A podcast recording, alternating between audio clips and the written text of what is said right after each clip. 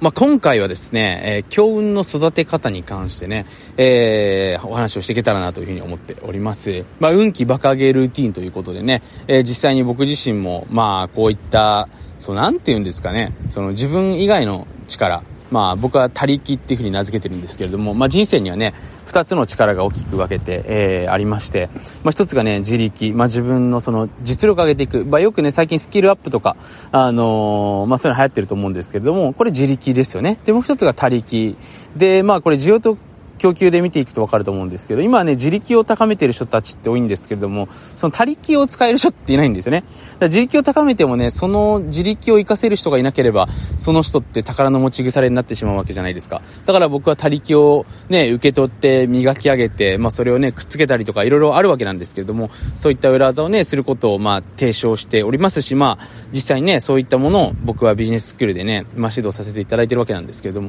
まあ今回はその他力の中の一つとして、この運気っていうものですね、えー、これを今日少しばかりシェアしていけたらなというふうに思っておりますので、えー、ぜひね、一緒に勉強していけたらと思います。まあね、その人生僕もあのまだまだ若いですけれども、えー、30数年の中でね、やっぱりその自分以外のね、ものによって、えー、自分の人生が変わってきたっていうのはもう幾度となく経験してるわけですよね。ビジネスに関してもね、正直僕は自力っていうのはね、そんなにないんじゃないかなというふうに思いますけれども、ただこの他力を見つけるのがね、上手だったので、まあ今のところですね、えー、特にその、なんていうのかな、大変なこともなく、えー、まあ自分のね、そのストレスがない、あの、本当に幸せな時間を、えー、毎日の中に増やせてるんじゃないかなというふうに思うわけなんですけれども、まあそんなね、中でこのやっぱり運気ですよね。えー、これをね、やっぱり上げていくものと下げていくものっていうのがあるのかなというふうに思うわけですよね。で、これね、僕の妻ともね、よく話しているんですけど、昔から不思議でね、例えばその僕が家族とね、何かその過ごした、えー、後、で、家族と過ごしたって言ってもね、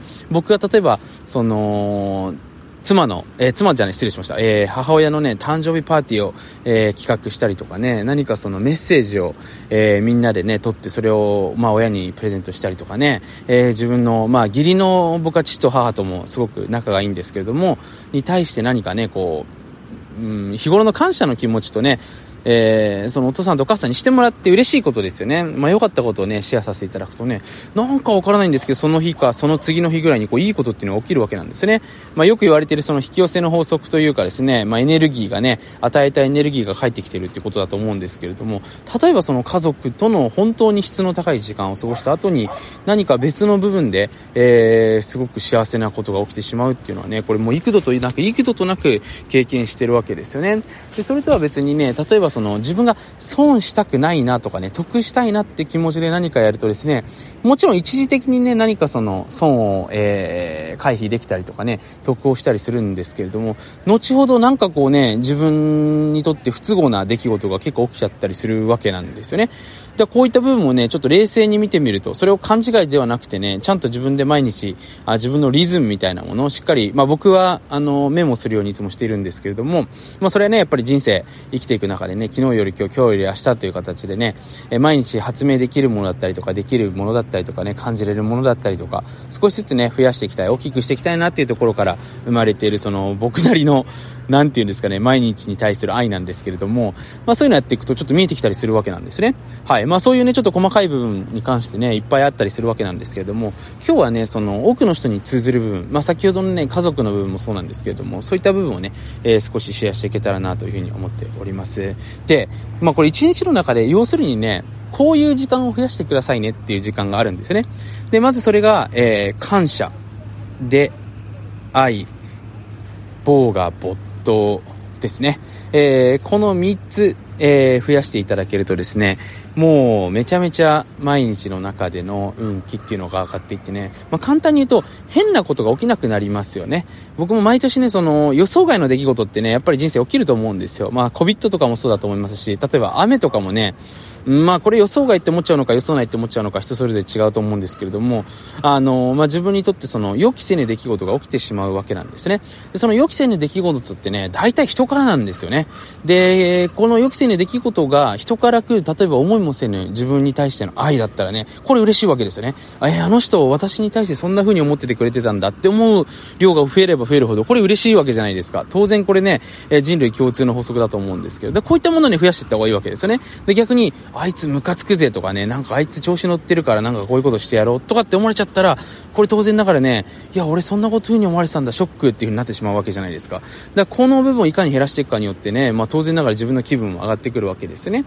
はい。まあそんな風に考えていただけるとね、少しばかりそのこの運気についてもちょっとね、理解いただけるんじゃないかなというふうに思うんですけれども、で、それをね、見ていくときに、やっぱりその感謝。まずね、そのありがとうの気持ちですよね。えー、これ本当に増やしていった方がいいですよね。で、ありがとうの気持ちで何かっていうとね、当然その時の自分のエネルギー波動っていうのは良かったりするので、まあこれ僕動物、あの実家にね、昔、あの、たくさんいて、まあ今もね、母親飼ってるんですけれども、やっぱりその感謝の気持ちとかね、愛の気持ちとか言うと結構来るんですよね、動物が。で、逆にその恐れとか恐怖の状態で生きていると、そのペットとかで逃げてっちゃうんですよ。だから感謝。本当にね、日頃からありがたいな。だ毎日受け取っているものとかですね、えー、自分がいかにして恵まれているのかっていうのを感じる時間を取った方がいいですね。で、これは、その、ある意味で言うとですね、急に思い出すことって難しいので、僕はね、音楽を聴いたりとかね、まあちょっと昔僕がね、あの、よく、なんていうんですかね、その、いろいろとそういう話をよくしてる友達がね、あの、 Superfly のね、あの、